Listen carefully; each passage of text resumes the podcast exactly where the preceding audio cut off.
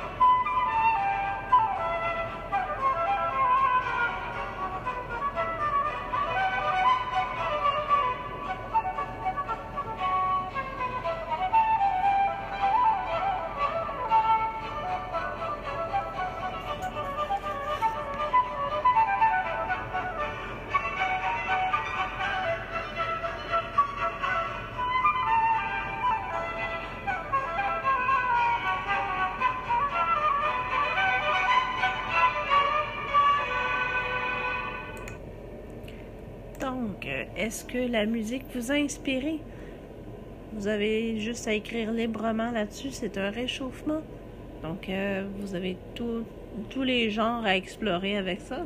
Et la beauté avec le balado, si vous n'avez qu'à le recommencer, le recommencer, recommencer autant que vous voulez, le morceau, morceau de musique, et vous pourrez euh, continuer votre texte, le poursuivre, le recommencer, le biffer. Vous avez le choix. Donc, pour le deuxième euh, jeu d'écriture, euh, la partie histoire, donc fiction. Donc, il s'agit de visiteurs impromptus. La mise en scène. Une famille célèbre Noël. La vôtre. Une famille que vous ne connaissez pas, vous allez inventer. Tout à coup, on cogne à la porte. Personne, personne n'attendait un visiteur euh, supplémentaire. Et vous n'êtes pas obligé de mettre euh, ce, ce, ce, cet événement euh, dans un contexte COVID. Vous pourrez euh, y aller là, dans un, une fête de, de, 20 personnes, 30 personnes, 10 personnes. Si vous voulez le mettre en contexte COVID, vous avez le choix. Là. Vous n'êtes pas obligé de le faire, mais si vous voulez rendre ça plus intriguant, vous pouvez. Donc, je reprends. Une famille fête Noël. Quelqu'un cogne à la porte alors qu'elle n'était pas entendue. Comment la famille réagira-t-elle en, en, en, ouvrant la porte? Pardon, je bredouille. Qui est cette personne qui, qui, s'annonce comme ça? Est-ce que c'est quelqu'un qui connaît? Est-ce que c'est un étranger? Quel ton prendra l'histoire? Est-ce que ça sera drôle? Est-ce que ça sera triste? Est-ce que ça sera touchant? À vous de décider et amusez-vous bien. Pour ce qui est de la poésie, donc la portion poésie, vous trouvez un objet que vous aimez. Ça peut être une vieille tasse de porcelaine, ça peut être euh, une flûte à bec, ça peut être un vieux livre, un objet que vous aimez personnellement vous. Et vous énumérez tous les mots qui surgissent dans votre tête en passant à cet objet, sans trop penser. Mais tous les mots qui sont liés, tous les mots qui sont liés au plaisir de le posséder, au plaisir de l'utiliser, aux souvenirs qui s'y rattachent et à l'attachement que vous lui accordez. Et là, faites comme si vous allez léguer cet objet dans votre testament à une personne désignée, personne dont vous avez confiance, bien entendu, en laquelle vous avez confiance. Et en utilisant une figure de style, pratiquant la répétition, ça s'appelle l'anaphore, vous allez offrir cette tasse à l'autre personne. Donc, j'ai un exemple. Euh, l'anaphore, la répétition, c'est une répétition qui revient souvent. Donc, euh, si moi j'avais dit une tasse antique en porcelaine, j'offre une tasse antique en porcelaine, je t'offre cette tasse unique souvenir de ma maison. Je t'offre cette tasse où j'ai bu, bu la fuite empressée des saisons. Est-ce que j'espère que c'est clair? Donc, vous désignez, vous choisissez un objet auquel vous êtes attaché. Vous allez choisir un champ lexical autour de cet objet sans trop réfléchir. Et là, vous allez utiliser l'anaphore, qui est un procédé de répétition dans les figures de style littéraire. Donc, ça peut être euh, je tenais à t'offrir cet objet parce que je tenais à t'offrir cet objet parce que euh, ou euh, je te lègue cet objet en souvenir de, je te lègue cet objet en souvenir de. Donc, c'est ça la répétition. Et ça revient tout le temps. Et ensuite, on, on poursuit euh, librement. Donc, est-ce que cette, ce jeu vous inspire quelque chose? C'est vraiment pour aller chercher tout ce qui est lexique, euh, et aussi euh, pratiquer une figure de style et euh, ça peut amener un poème. Donc, ensuite, pour la portion réflexion, le thème est la survie. J'ai une question. Avez-vous déjà surmonté une situation ou une épreuve difficile qui, après un certain recul, vous a rendu fier? Fier bien sûr, dans votre façon de réagir à la difficulté de l'événement, fier dans la résilience, fier dans votre, votre capacité à trouver les ressources ou à revirer cette situation-là, comme on dit sur un dessous. Donc, quelle est cette situation? Comment avez-vous réagi? Qu'est-ce qui vous a rendu fier avec le recul? Et maintenant, pour la portion euh, stylistique, un incontournable, D'ailleurs, les, exercices de stylistique, euh, je vais les mettre, bien entendu, je vais les insérer dans euh, les infolettres. Et d'ailleurs, l'infolettre, si vous n'en voulez qu'une par mois, on peut toujours euh, s'arranger pour faire le balado une fois par mois. Si vous la voulez une fois semaine ou bien hebdomadaire, ça me fera plaisir de modifier la fréquence de l'infolette pour pas que vous vous, vous sentiez trop envahi. D'ailleurs, de toute façon, même si vous en avez deux, trois en réserve, ça fera toujours une banque de jeux d'écriture qui vous sera toujours utile dans les moments d'ennui ou dans des moments de désir absolu et urgent d'écrire, si ça vous arrive de temps en temps. Euh, j'ai une annonce à faire, je vais la faire à la toute fin, mais pendant que j'y pense, euh, j'ai écrit un nouveau blog si vous ne l'avez jamais lu encore. Euh, c'est sur les hormones du bonheur ou comment, ou l'art d'argumenter pourquoi faire affaire avec les cantons de lettres pour, euh, en tant que loisir littéraire, et qu'est-ce que ça peut vous apporter comme euh, procurer, comme, euh, comme bonheur et comme, comme bienfait. Donc, si vous êtes intrigué, vous pouvez toujours aller lire mon blog sur générer les hormones du bonheur. Donc, voilà, l'annonce est faite. On enchaîne directement à l'exercice de stylistique que j'affectionne particulièrement. Donc, je vais prendre mon temps. Entre-temps, si jamais vous avez des, commentaires à faire, des, des améliorations à apporter ou des questions, euh, un jeu ou un exercice que vous n'avez pas tout à fait compris, ça me ferait plaisir d'entendre parler de vous.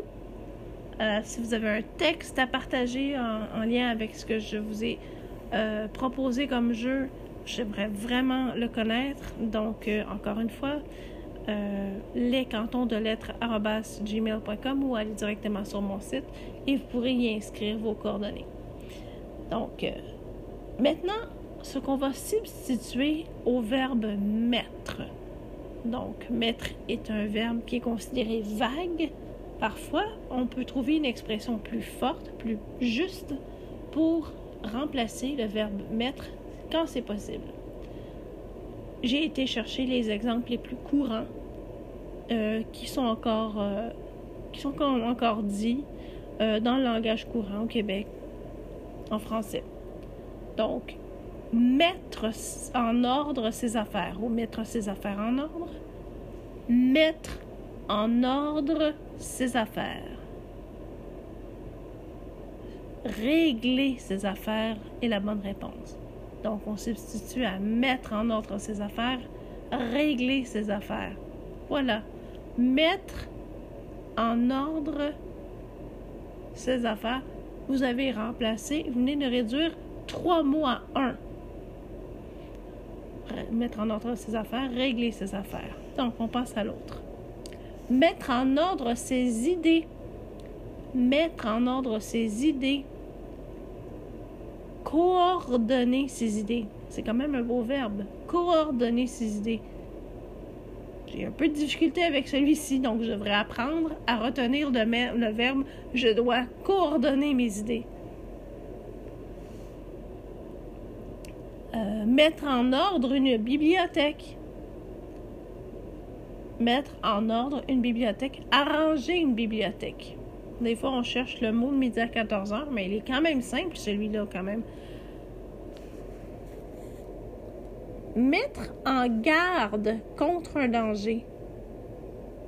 Mettre en garde contre un danger. On devrait dire plutôt prémunir contre un danger. Prémunir contre un danger. Donc, contre un danger demeure, mais prémunir contre un danger mettre en feu, hein, mettre en feu une meule de blé.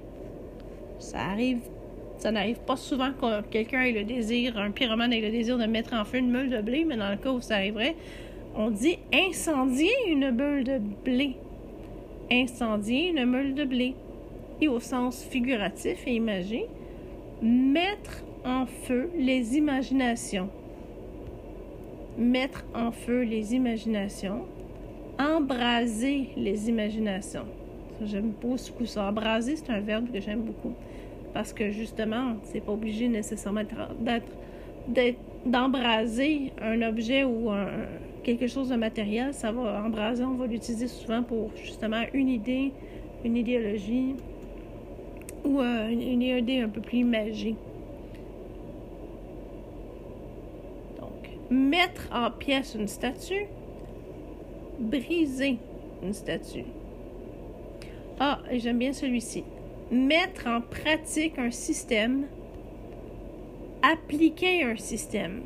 Il n'y a pas d'excuse à toutes ces, ces, ces, formulations un peu alambiquées qu'on utilise et qu'on entend beaucoup dans les médias des fois. Alors, plutôt que mettre en pratique un système, on applique un système.